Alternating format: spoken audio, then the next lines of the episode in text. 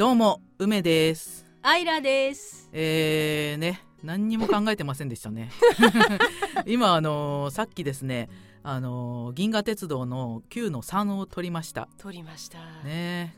これでとりあえずあのー銀河鉄道完結ってことなんですけれどもうん。えっとね 果てしなかったですね。まあそんな感じです。はい。じゃあとりあえず始めましょうか。はーい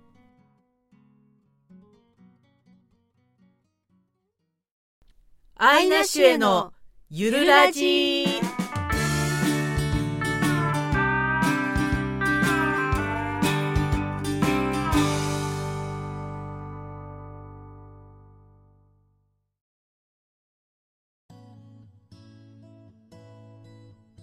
はいえーね、うん。疲れてますね。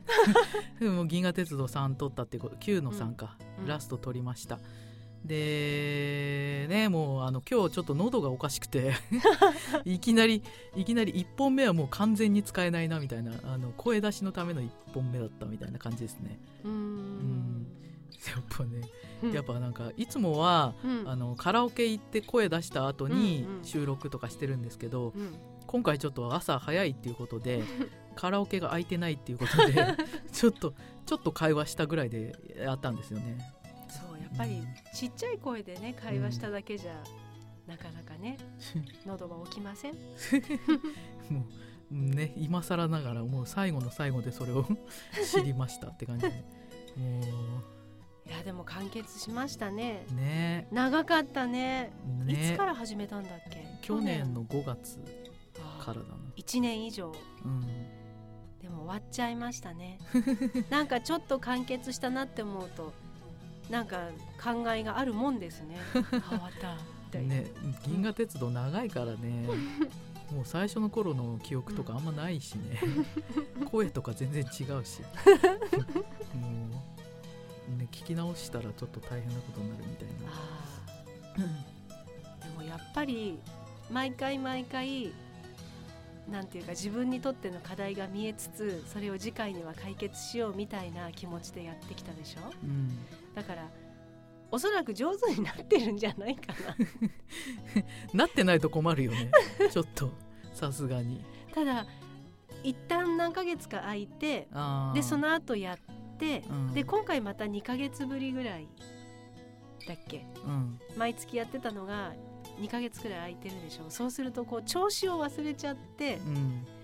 なんだろう若干3歩進んで2歩下がるみたいな感じに なったかなっていう気もしたりもしくはその何ヶ月か空いたっていう時期に自分の中の感覚が熟成されて前よりは上手くなっているんだけれどもスタートがレベルの高いところから意識がスタートするからうん。前よりできててもできてないっていう意識になったりするのかなって思ったり、なんかいろいろこの今の自分のさっきの録音に対する感想はどのレベルなんだろうって 思って、レベルって、ううん。ん、でもねあのー9ヶ月間空いたじゃない、ううん。んでそれはね私的にはすごい良かったって感じ。よかった、あのー9ヶ月前のだから録音撮ったやつをうん。あのその何次のやつ？うん。9ヶ月後に撮るやつのうん。9ヶ月前にうん1回読んで録音撮ったやつを聞いたのよ。うん。もうひどくてものすごいひどくて棒読みみたいな感じで。これはラストラストだったんだよね確か。ああそう9に入る時が9ヶ月空いてるからそのラストこれはまずいだろうっていう感じだったから、うん、そのぐらい空いててちょうどよかったって感じだね。そうか。じゃあ良い熟す期間になったのですね、そうだうね。その間は別にね朗読やってたわけじゃないんだけどん。ラジオやってたぐらいだったんだけど、うんうんうん。なんかねあうんのちょっといろいろ感覚が変わったみたいな感じで。私はやった。やったわ。うん。だからだ。あの朗読習ってる方の朗読の発表会が間にあって。うん「走れメロス」を一人で30分ぐらいやるのを相当練習したのでう、ん。30分ぐらい一人で読むっていうことへの恐怖感とかうん。抵抗感が薄らいだっていうのがあった。うん。やっぱり何か一つのことをガッて突き詰めて練習する期間ってとっても大事だし意味があるんだなって思いました、その時。大事だね。ねなんかあれもやってこれもやってそれもやってって私の場合だったら歌もやって朗読もやってダンスもやってっていうのを散りばめている1ヶ月とかももちろん大事だけどうん。朗読だけ暇さえあれば練習するみたいな期間があるとうん。急にこう階段を1個登れる。うんうん。そういう練習の仕方も大事なんだね。うん思い出したそうだった。私は何にもやってないはずなんだよな。記憶がない。もうその9ヶ月の。体が休まった。なんだろうね。なんだろうね。でもその間に何かやってたっけ？ラジオとかはやってて。で一人のラジオ始めた、そうそう。でラジオは結構ほぐれて緩くなってきてたんだよね、うん。それでかな。もしかしたらなんかこう誰かのワークショップに通ったりとかはしてなかったっけ？してないと思うしてないか？あの朗読関係はうん。えー、と9に入ってから1回ちょっと教わっあの9の2が終わってからか。1回ちょっとツッコミ入れてもらってうん。でちょっと変わったんだけど。ツッコミそうそうツッコミ入れてもらって、ううん、それはちょっと変わ変わったんだけど、うんそれぐらいだよね、そうか。うん、時が経つっていうことが変わる原因にもなったりするんだね。ね。じゃあうん。がむしゃらにやるっていうのも大事だけど、うん。待つのも大事なのかな。ね。あれはひどかったもんこの9ヶ月前。そうなんだ。このまま行ったらダメだろうみたいなさ。そうなんだ。うん。棒読みっていうのはこういうことを言うんだよ。棒読みそうなんだ。ある意味聞いてみたいかもしれない。ひどかったそうかそう。それまでが、うん。えー、と8まではうん。15分ぐらいだったんだよね。あの録音うんうん。のその朗読が、うん。それが9になってうん。1本が30分ぐらいになったんだよね。うん。それもあるんだよね。それで棒読みだったのよ。あー。30分は30分っていうかまあ2つに分けてうん。15分15分ぐらいだったけど、うんうんうん。今までは15分のものを2つに分けてやってたから、うんうん。倍になったっていうことでねいややっぱりね最初は長いなって思ったよね。うん、うん、エネルギーが続かないよね。ちょっと。あとやっぱり点がなくてなかなか。あどこまでこの文章は続くんだろうっていうのが宮沢賢治多いので、うん。っていうか銀河鉄道多いのであ、うんそれに振り回されてるっていうなんかただそれだけの状態だった昔は特にうーんだからやっぱり時間が経ってちょっとずつこう言葉じゃなくて文章が読めるようになってきたかな。どういうことだ。なんか宮沢賢治と分かり合えたみたいな感じ 感じだよね。うーん分かり合えてはいないかもしれないな。まあねそうなんですよ。そして完結しましたんで、うん。今後の行方はどうなるんだっていうのは全く今何も考えてないですね。このあとどうすんだみたいな感じねどうしたいの？でね。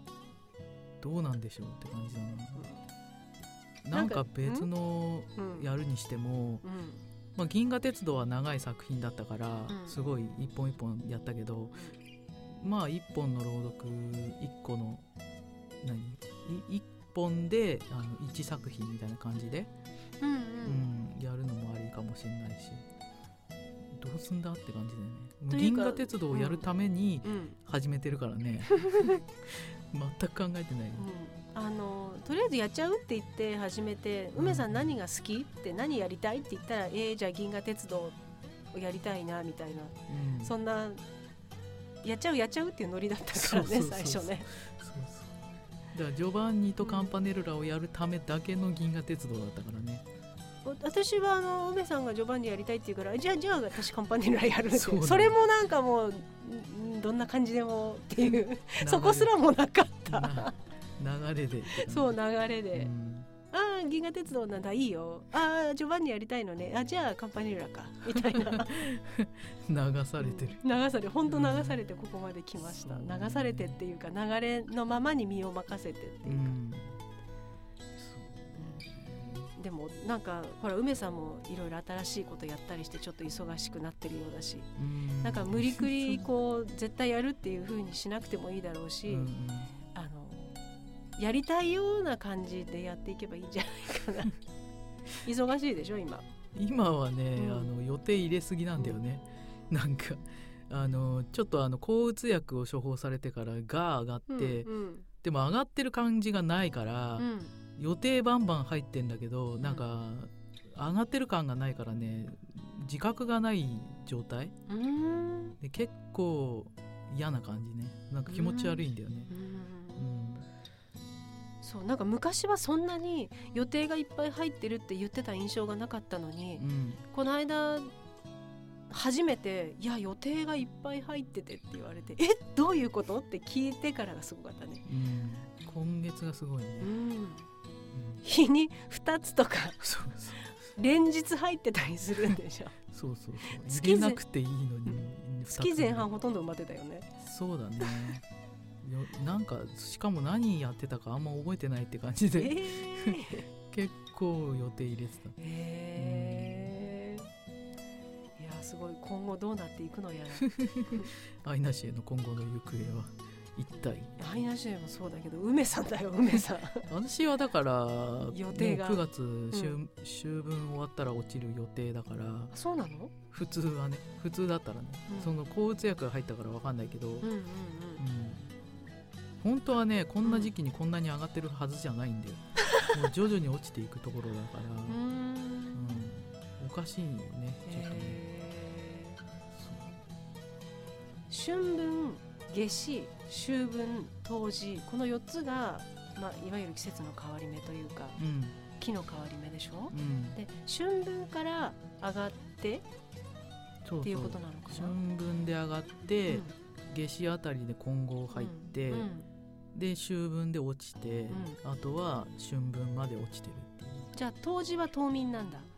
そうだね でも梅さんだけじゃなくてなんかいろんな人の先生術師の人のブログとかそういうのでも発信されてるけど夏至のあたりも割とこう乱れ体調を乱したりする人が多いでうん。私も今年は夏至の日にまさになんか具合が悪くなって。うん。でもまあ大したことないだろうって。ああなんかいついつもの感じって思ってすぐ治る治るなんて思ってたらうん。そっから今まで経験したことのないほどの長い夏風邪ほぼ1ヶ月くらい引いてて でしかも咳は止まらないわ声は枯れるわ鼻は止まらないわってなんかいつもよりもっとひどい症状になってしまいうん。普段風邪は医者なんか行かないのね忙しいし、風邪ひいててもマスクして絶対普段他の時は喋らないようにして公演をやったり稽古に行ったり、レッスンに行ったりアルバイトに行ったりって平気でやってたのにうんどうにも体力がついていかなくなってもう医者行くもう医者行くって言って私風邪で初めて医者行った大人になってから。だからあるんだなって思って、うん。そういうのが。あるある。日ごとの体調の変化。うん。で夏至でやられてそこからひと夏8月ずっと調子悪くて。うん。なんかなんでこんなになったんだろうって思って考えてみたんです。うん。そしたら自分なりにこれではないかという答えが浮かんだのでうん。発表しますので発表すんなあの2年前ん梅さんと出会って去年の3月ぐらいか。で出会ったのもっと前だけど、うんうん。活動を始めたの去年の3月？3月。くらいうんだよね。私多分今からだいたい2年前くらいにこうボクシングでいうと KO ノックアウトされるようなことがありうん。でノックアウトされつつもふらふら立ち上がってなんとかしなきゃなんとかしなきゃって言って活動してたのが多分梅さんと出会った頃出会ったっていうかうん。活動を始めた頃でうん。でそこからこう一生懸命パンチを繰り出したんだけどそれがことごとく空振ったのね。うん。でボクシングって空振りの方が体力の消耗激しいんだって当たるより、それで力尽きたんだなって思った。そういうことだったんだ私のこの夏はって。うんもともとダメージを背負ったところを無理くり立ち上がってやってたものがしかも当たらず空振りだった、空振り。うん、うん。あ分かった。休みは大事だ。休み大事ですよ休み大事だ、うん。なんか毎回言ってるけど。うん。そうなんだよ。休み大事っすよほんと。梅さんは休むのこの後は？あえっ、とね、うん。えっ、とこれの編集があるから、うん。ここのあの、えっ、と編集期間中は予定1個しか入れてない。うん、おお1個しかっていうそれでも。1個入ってん個入ってんだ。そう。でえっ、とだから後半はもう1個入ってるんだけど、でもぎゅうぎゅうには詰めてないからそうか。今のところはね。わかんないよ。また入ってくるかもよ。この調子だと。そうなんだよねでもまあとりああえず編集やるのに、ええっ、と4日ぐらい間空けてやるからそこは埋めないようにまあ予定入ってないっていうかさうん。外部の予定入ってないけど編集の予定入ってんじゃんそうだよね。そうそう。やることパンパンだね。そうそうそう。すいませんありがとうございます。いろいろやることが増えてるから。そうそう。ちょっといろいろねいじったんだよね。そうそうそうありがとうございます。仕掛けもあり仕掛けっていうか仕掛け。ちょっといつもと違うことやってます。そうそう。朗読。朗読ね。ゆるラジ。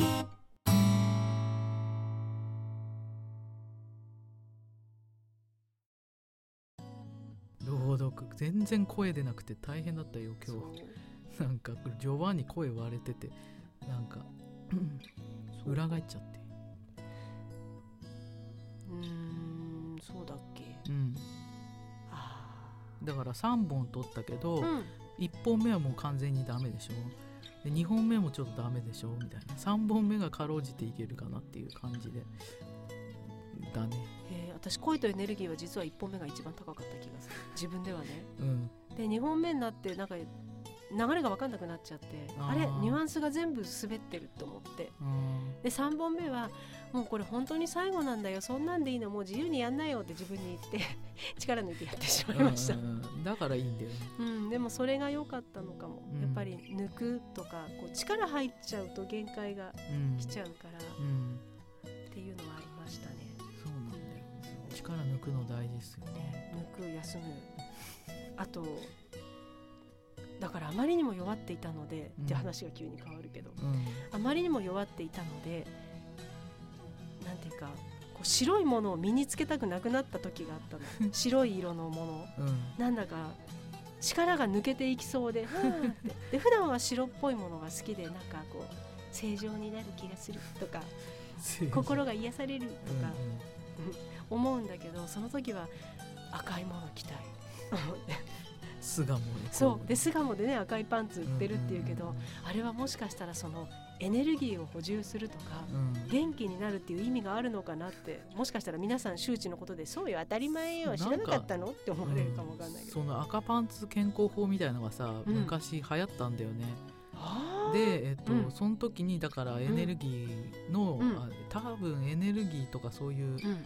若返りじゃないけどうんあの元気になりますよみたいので、うん赤パンツ健康法みたいなのが流行ってうん。うんで巣鴨でね今もやっているという。そうなんだ。そうそう。そういう流れなんだ。そういう感じらだったと思うよ確か。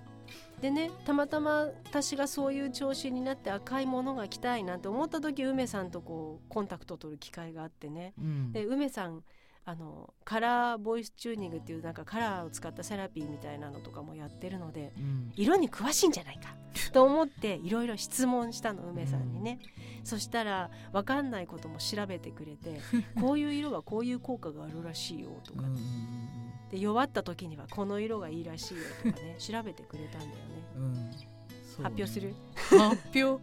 発表なのか。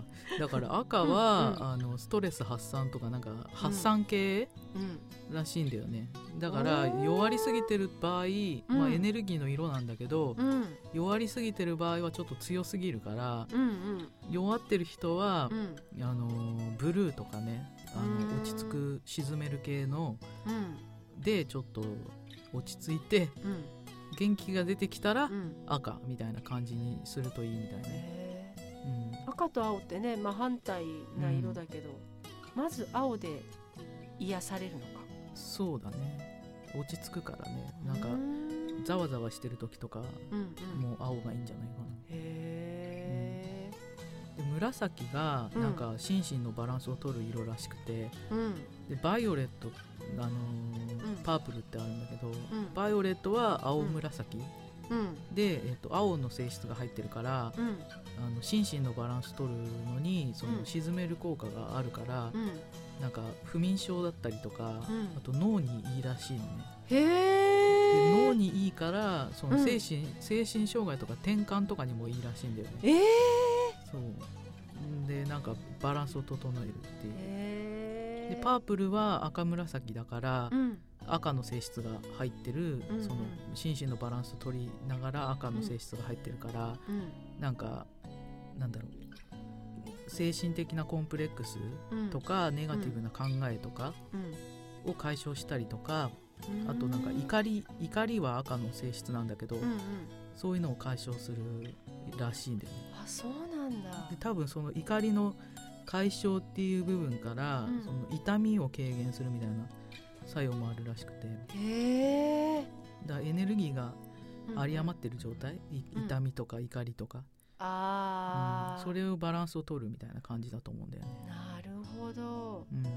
じゃあ同じ紫でもそのバイオレットっていうのは青が強いから、うん、そういう青の性質に特化してるというか。そうだね、でパープルの方は赤紫だからうん、赤の性格ちょっとあれかバイオレットよりはもうちょっとエネルギッシュというかもうちょっと活動的なそうそう。感じのニュアンスなのか。うん、だから弱ってて弱ってて赤は強すぎるんだけど、うん。赤紫でいくっていう手もあるよね。うーん。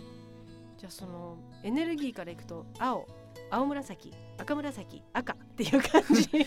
どうなんだろう、まあ、バランス取る色だから紫が、うん。うん。ちょっと赤とか青とまた違うと思うんだけど。そうかそうか。うん、そうへそんな感じね。ーでねうん。ほらビタミンカラーっていうじゃないですか。うん。オレンジとかうん。黄色とか。うん。ああいうのも元気がない時見てるとなんか、うん。はあ力をもらえるって思うよね。そうだね。うんなんかリフレッシュ系だよね、うんうんうん。オレンジはうん。なんか活力とかスタミナとか高めるから、うん。うんうん元気になる系らしいね。あーオレンジいいな。オレンジ。で黄色は、うん。あのー体の浄化。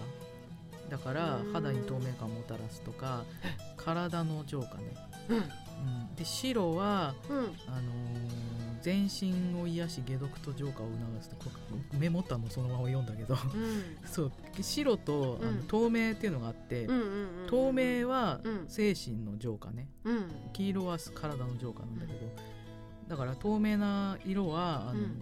ネガティブな感情とか思考うん。を洗い流す、へえ。だからで水晶とかしてんのかそうだね。な。で白はだその全身癒したり解毒とか浄化だから、やっぱり肌の問題の改善とか、なんていうの内面うん。から改善できるっぽい。ね、うん。うん。白が着たくなかった時って自分は毒だったのかな？だから白着たら解毒されて消えちゃう。いやそういうわけではないと思う。よ 今ふと思いついちゃった。消えちゃう。そう私毒消えちゃう。みたいなで白よりも赤だったってことでしょ、要するに、うんうんうんうん。癒しとかよりもうん。エネルギーだったそうか。あとねやっぱりねこう夏を超えると、うん。さっきあのほら黄色が肌に透明感をっていうけど、うんうん。やっぱりこうね紫外線を浴びたりして肌もちょっとこう衰えたりするでしょう。ん若返りたいの。若返りたい。まあねピンクとかね、ううんん、若返りの色とか呼ばれてるけどなんだっけピンク瞑想っていうのがあってピンクの色を、うん。あの吸い込んでなんうん。か自分の中に浸透させてみたいなイうん。メージ瞑想うん。があるんだけど、うん。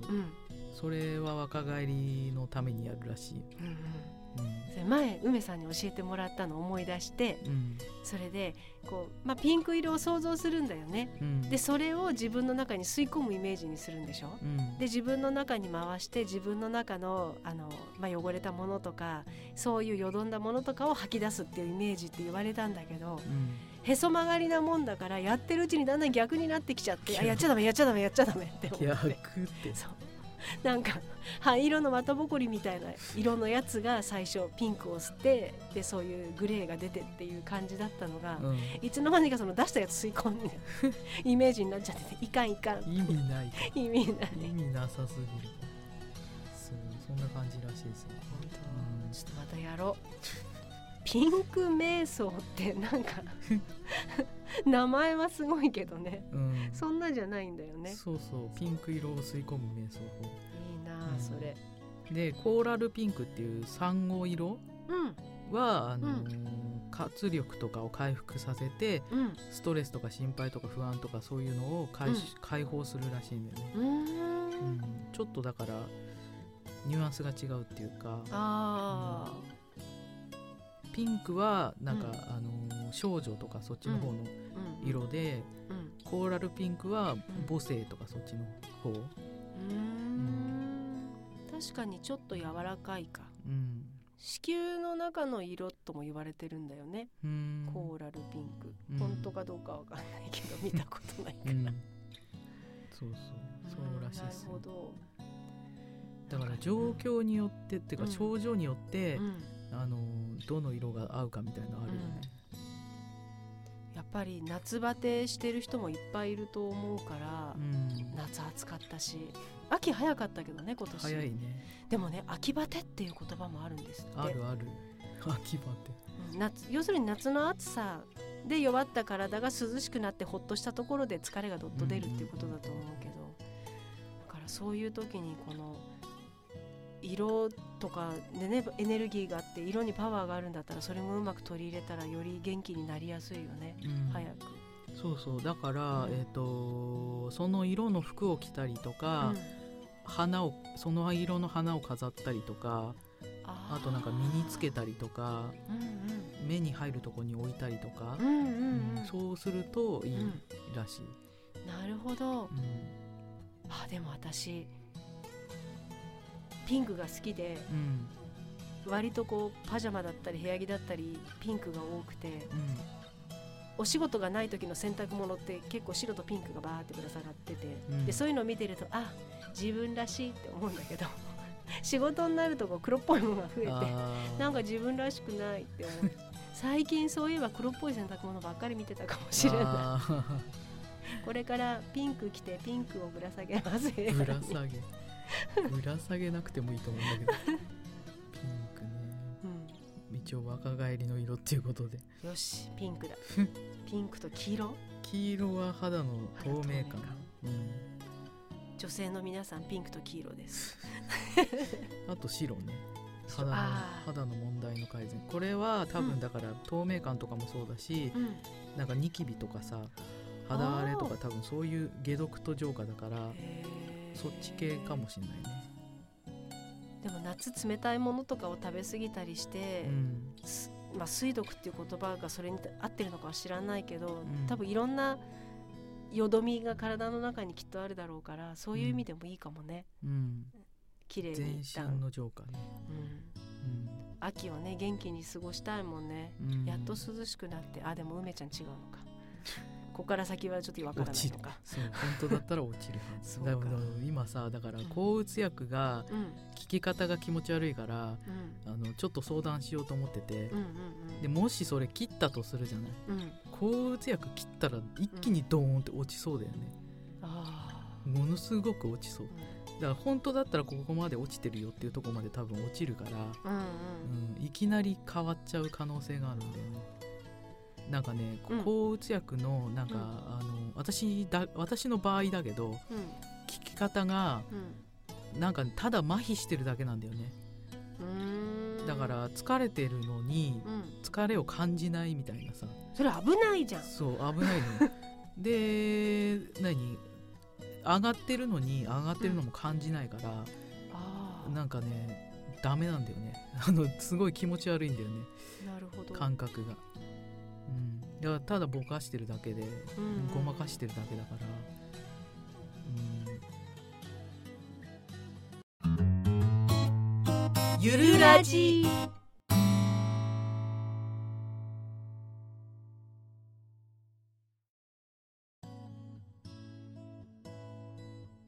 じゃあまあいろいろ相談しうん。薬もいろいろなるだろうからその体調次第で今後の活動を考えるということでいいんじゃないでしょうか。はいな。し 今後の行方。そうもうあのその時無理だったら無理せず 思ったより平気だったらまた考えればいいんじゃないでしょうか。まあだからやりたい時やればいいやみたいな感じでさ。そうだね。ゆるい感じだから。そうだね。そもそもがでほらそれぞれの表現活動でやりたいこともきっとあるでしょ、うん。うん梅さんもやっていきたいことってまた見つかっていくかもしれないし、うん。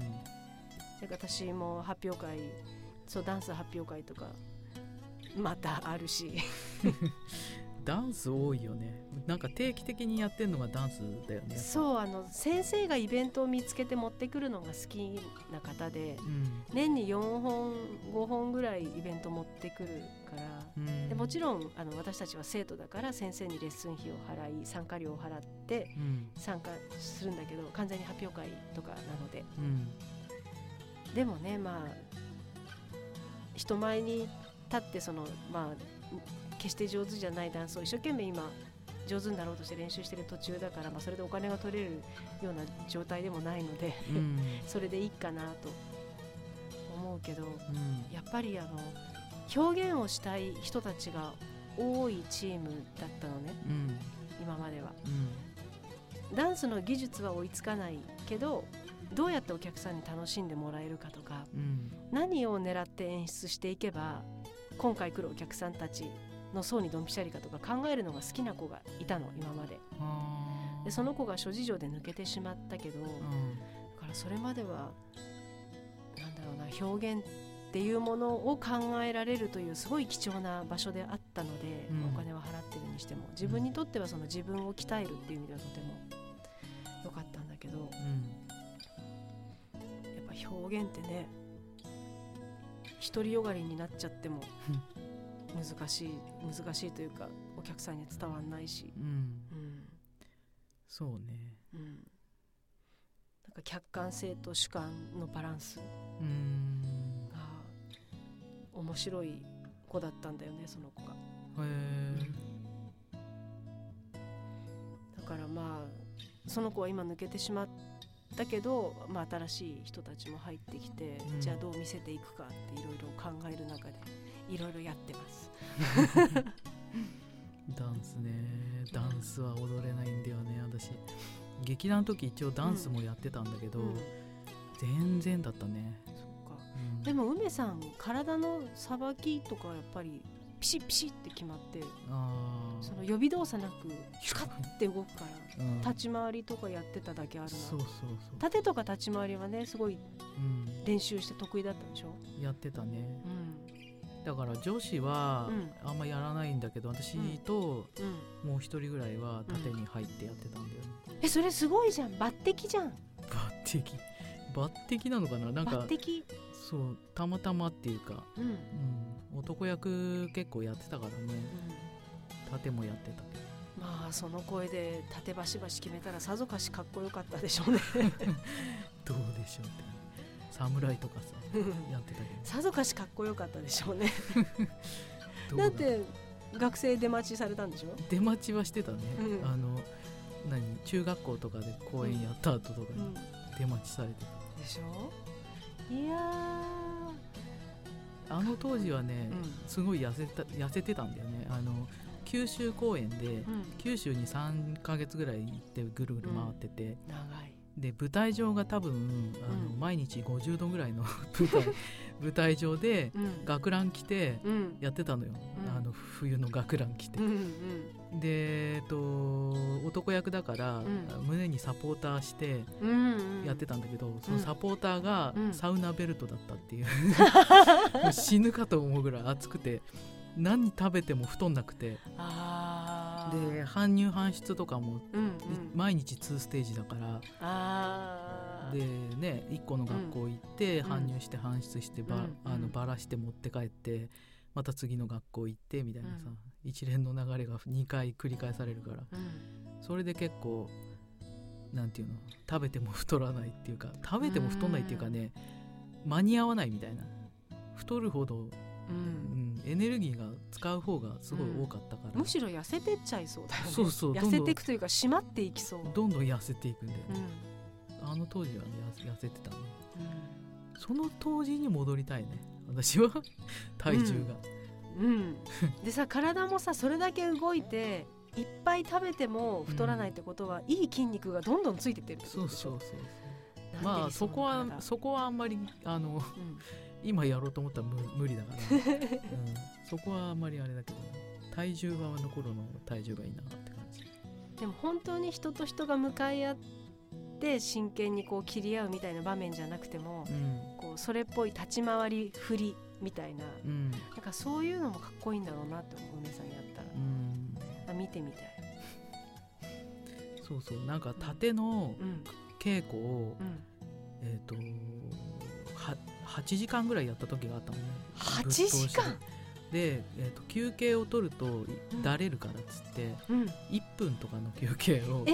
ちょちょって入れながらあの8時間だか6時間だかやった時があって、え朝始まるじゃん。ーうん。で朝始まって、うん。で昼ぐらいにちょっと休憩があったのね一瞬、うん。でなんかね顔が変わったっていうか、ね、多分その瞬間にもう5キロぐらい痩せた、痩せてたの。縦だから、うん。あのー神経張り詰めてるじゃん。うん体も動かしてるし、うん。なんかねどんどん痩せてって。うん。一日ですごいなんか朝来た時と違いますよみたいな感じで。すすげえ痩せてた、相当動いたね。っていうかね動くのもそうだけど、うん。やっぱ神経張り巡らせると痩せるね頭使うっていうか、頭じゃなくてなんていうの感覚を全部研ぎ澄ますからうん全身の。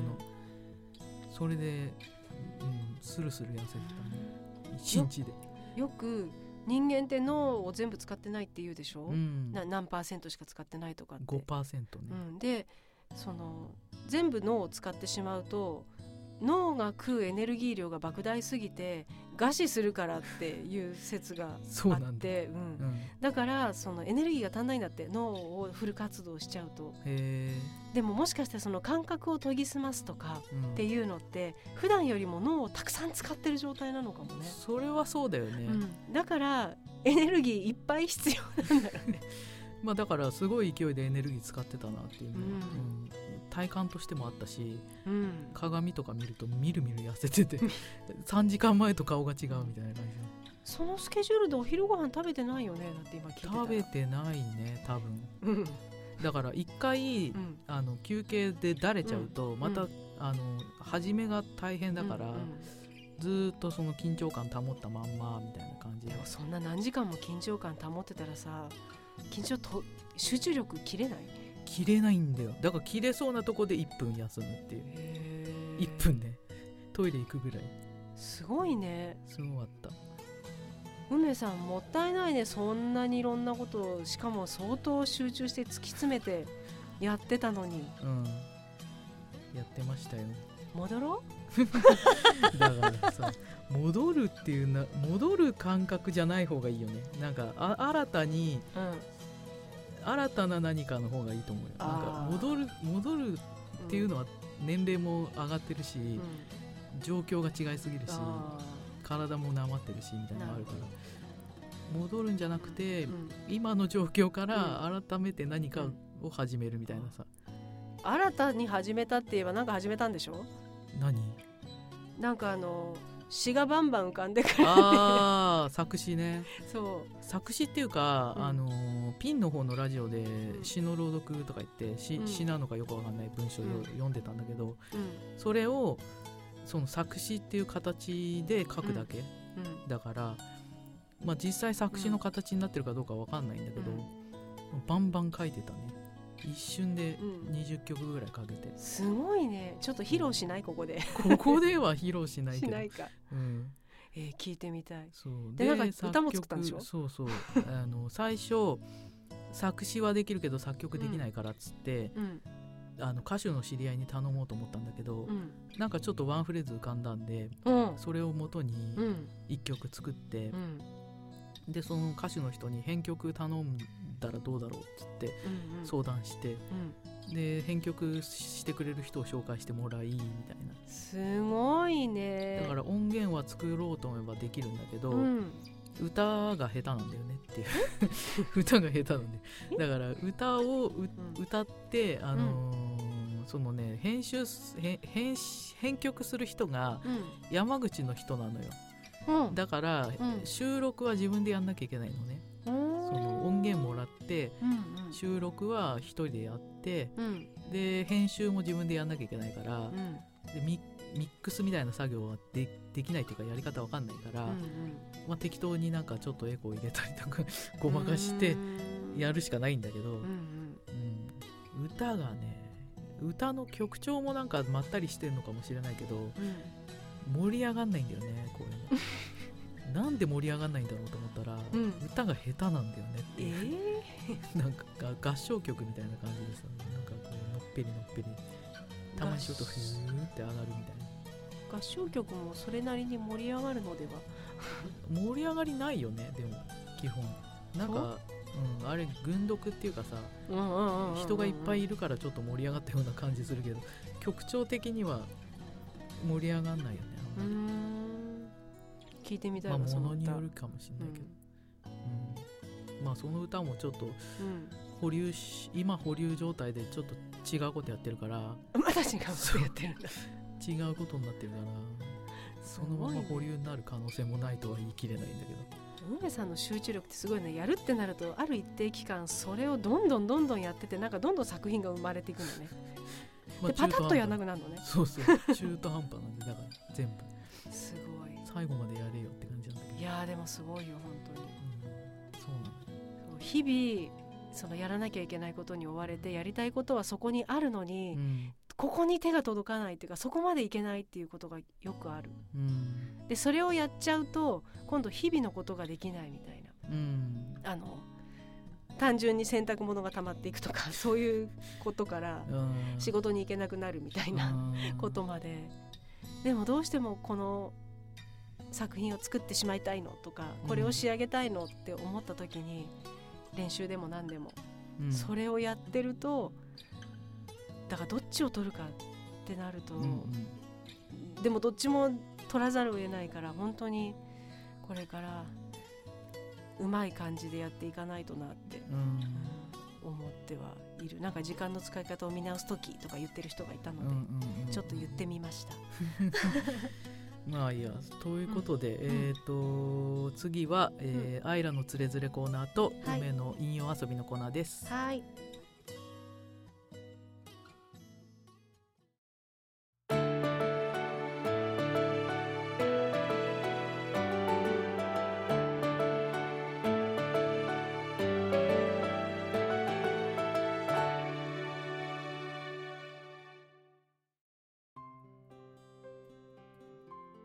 ラのつれづれのコーナーです。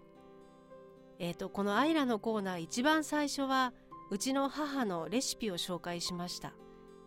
今日は銀河鉄道最終日ですが、銀河鉄道の夜を録音した最終日ということでですね、なんか締めの気分になってますので、レシピに始まりレシピで締めると思って母にまた新たなレシピを教えてもらったのでそれを紹介します。2つあります。山椒味噌と肉味噌です。これから秋になって涼しくなってきて食欲が湧いた時にあるとかなり便利だしちょっと物が美味しくなるのでご紹介しようと思いました。まず山椒味噌ですけど山椒って分かりますか？あのうなぎとかに粉かけるやつ。あれ山椒の実というのが6月ぐらいにスーパーに並ぶんです。でそれを買ってきてっていう下ごしらえが必要なんですけど買ってきて実がですね胡椒の粒ぐらい直径が23ミリぐらいの粒なんですけどそれを茎から外してバラバラにして洗って12分茹でますそのままだとちょっと硬いのででそれをこう水を切ってあの乾いたらというか水が完全に切れたらジップロックみたいな袋に入れて小分けにして冷凍保存しておくと一年中山椒なんとかっていうのが作れるのでまずそういう状態に下ごしらえしておきます。でですねその山椒を取り出しましてすり鉢でできるだけ細かくします。そこにそこにじゃないこのお味噌を鍋に入れてお砂糖を入れて火を通すとすごくトロトロになるそうなのでそこにさっきの細かくした山椒を入れて好みの硬さになるまで煮詰めます。終わり。これ簡単なんですけどこの山椒味噌とマヨネーズを混ぜてディップにしたら夏場こうきゅうりとかキャベツとか大根とかスティックにして食べられたりなかなか便利なんですよ。山椒味噌はそうですね夏の方が出番が多いかな。あとはあのホイコーローのような甘味噌炒めの調味料としてもうそのまま使ったりこれから先の季節はナスとみょうがの油炒めも美味しいかなと思います。うちの母はこれにお湯を注いで味噌汁にしたりもするそうです。それともう一つ肉味噌やっぱりお味噌です。これは豚こま豚の細切れ肉をさらに細かく切ってフライパンで炒めます。そこにやっぱりお味噌とお砂糖を入れます。火を通すとトロトロになります。で好みで刻みネギごまおろし生姜なんかを入れてまあ適当に火を通して冷まして瓶詰めで半年くらい持つようなこと言ってたんですけど賞味期限についてはちょっと定かではないのでここはあのあんまり信用しない方がいいかもしれません。これは相当脂っこくなるんですけれども豚の細切れ肉を使っているから。やっぱり油もあるし甘みもそれから味噌のうまみ塩分もあるので炒め物にそのまんま使えます。この2つ瓶詰めにして冷蔵庫に保存しておくと何かっていう時にとっても使えるのでこれから食欲の秋うんなんか美味しいもん食べたいな今日のおかずもう一品足りないなっていう時にきっと活躍するかなと思いました。夏は本当に暑くて食欲が私がですよ食欲が落ちてしまいまして今まで風邪をひいてもどんなに暑くても食欲が落ちなかった私がさすがに驚きましたがこれから涼しくなっていっぱい食べて元気を取り戻そうと思います皆さんも美味しいものたくさん食べて充実した秋を送ってくださいそれではアイラのつれづれ今日はお味噌シリーズ2つご紹介しました。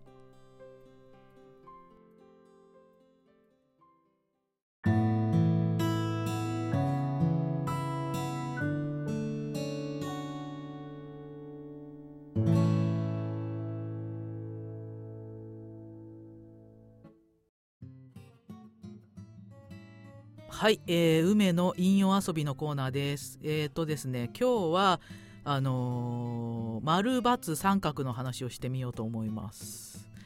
で、えーと、何に対して丸×三角かというと、あのー、自分の感覚とか気持ちに対してっていうことですね。あのー、例えば食べたいものを選ぶ時にこれが食べたいから選ぶっていうのが丸であの値段気にして他のを選ぶとかは×っていう感じで自分に正直かどうかで判定するようにします。ってことで、えっと、丸がたくさんあれば自分に正直に生きていられてるっていうことになりますね。でそれはつまり、あのー、自分を大切にしてるっていうことにつながるしそうすると物事がうまくいくようになるそうです。で、えっと、相川洋介さんっていう人が伝えてる想像の秘密っていうのがあるんですけどもあの一瞬一瞬を心地よく気分よく快適に過ごすことあとやりたくないことをやめることえーと、あと思ってることが現実化してるだけとかそういうのがあるんですけど要するに、えーと、エネルギーを高めることが大事っていうことらしいですね。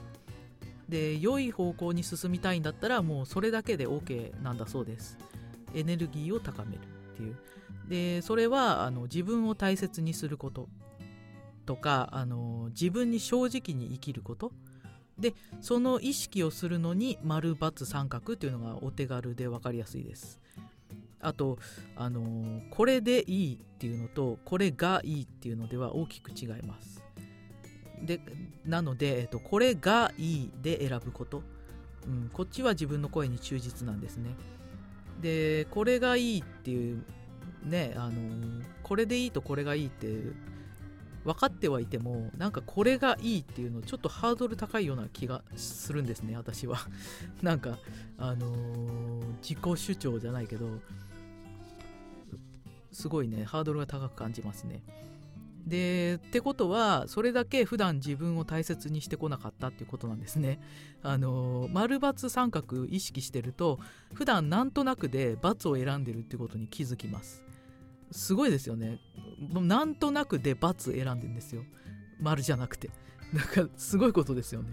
自分を後回しにすることが癖になってるんですね。なのであの意識して丸を増やすっていうことは可能なんです。なので常に丸を選ぶことでそれがあの一瞬一瞬心地よく気分よく快適に過ごすことにつながりますなので、えーと、自分が心地よくあること以上に大切なことっていうのはないんですね。もうあの常に自分に正直であることエネルギーの高い状態でいるっていうのがうまくいく秘訣ってことです。なのでどんどん丸を増やしていきましょう。ということで、えー、梅の引用遊びのコーナーでした。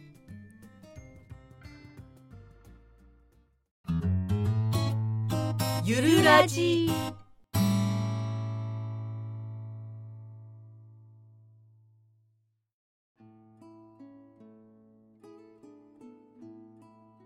はい。ではエンディングです。はい、えーね、今日何喋ったか覚えてません。なんか、なんか色の話をしたような気がする。うん。梅さんここ最近毎回言ってる覚えてない もうねだから打つ気に入るからもう分かんないんだよね、うん、覚えてないっつうかうんそうですよなんか何喋ったのか覚えてないんだけどマジで覚えてないってこの間言われた時に、うん、これはあまりにも話した話がつまらなすぎて現実逃避をしようとしているのかなとかいやそれはないと思うけど。か覚えてないっていうのはあまりにもくだらない話をしすぎたのでもうこれはなしだよっていう怒りなのかとかもういろいろなことを考えてしまい前回ドキドキしました。なんかねそのね、うん、なんていうの怒りとか、うん、苛立ちとか、うん、そういうエネルギーない。本当ね思うんだけどなんか、うん、な何かっちゅうと怒る人とかいるじゃん。いる。もうねすげえなって思う。すごいエネルギー有り余ってんなと思って。確かに、うん、余計なとこにエネルギー使わないでなんか、うん自分に使えばいいのにと思う。そうだね。怒る人文句言う人クレーム言う人喧嘩できる人。すごいよね。エネルギー有り余ってるよって感じで、うん、戦えるのはすごいことだ。すごすぎる、うん、あと何？ぐちぐち言う人とか。あとねネガティブにずっとどっぷり使ってる人とかね。すごいエネルギーあるなって思う。そうだね。あれもある意味エネルギーなのかもね、うん、そうそうだからネガティブにエネルギーを使ってるだけで、うんうんうん、エネルギーがあるのに、うん、あの使い方が間違ってるってことだよね。あそうか、うん、もったいないね。もったいないね、うん、私はもうエネルギーがないから。ないからエネルギー作らないと。いいんだか悪いんだか。高めないと。そうそう。山椒味噌食べてください。もうね自炊とかいうのが無理だからね。もう買ってきたものかうん、外で食べるかみたいな感じ、ねうん、美味しいもん食べてください。朝ごはん大事だそうです。あ、うん、朝ごはん食べるといろいろな活動も変わるし消費カロリーも変わるんだってその日の。へで体がオンになるから、うん、なんだろう。食べないと飢餓状態を体が感じて溜め込もうとしたりあと運動を制限するんだって朝ごはん食べないと。で運動制限されるからその運動能力を制限されるからパフォーマンスが上がらないから何をやってもなんかよくできないなっていうそういう違和感もあるし実際体が消費しなくなるから、うん、ダイエットには朝ごはんってあのフィットネスクラブのポスターに書いてあった。フィットネス。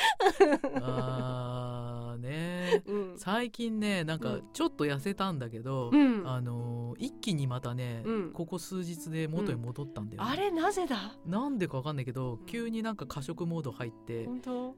なんかバクバク食べてあれこの間私がダイエットの話したから引き金になった逆に。いやそういうわけじゃないと思うなんか単純にあの、あのだからあれだよあの 予定入れすぎだからもう疲れがピークでそれでなんか甘いもんとか、あの過食、モードになるっていう、負の連鎖だね。なるほど。で一気に元に戻ってありゃ。やっと少し痩せてきたと思ったのにみたいな感じで。まあ変にストレスにならないようにプレッシャーをかけず。そうもうね休まないとダメ。うん、休もう、入れすぎよって、うんじゃあ休もうよ。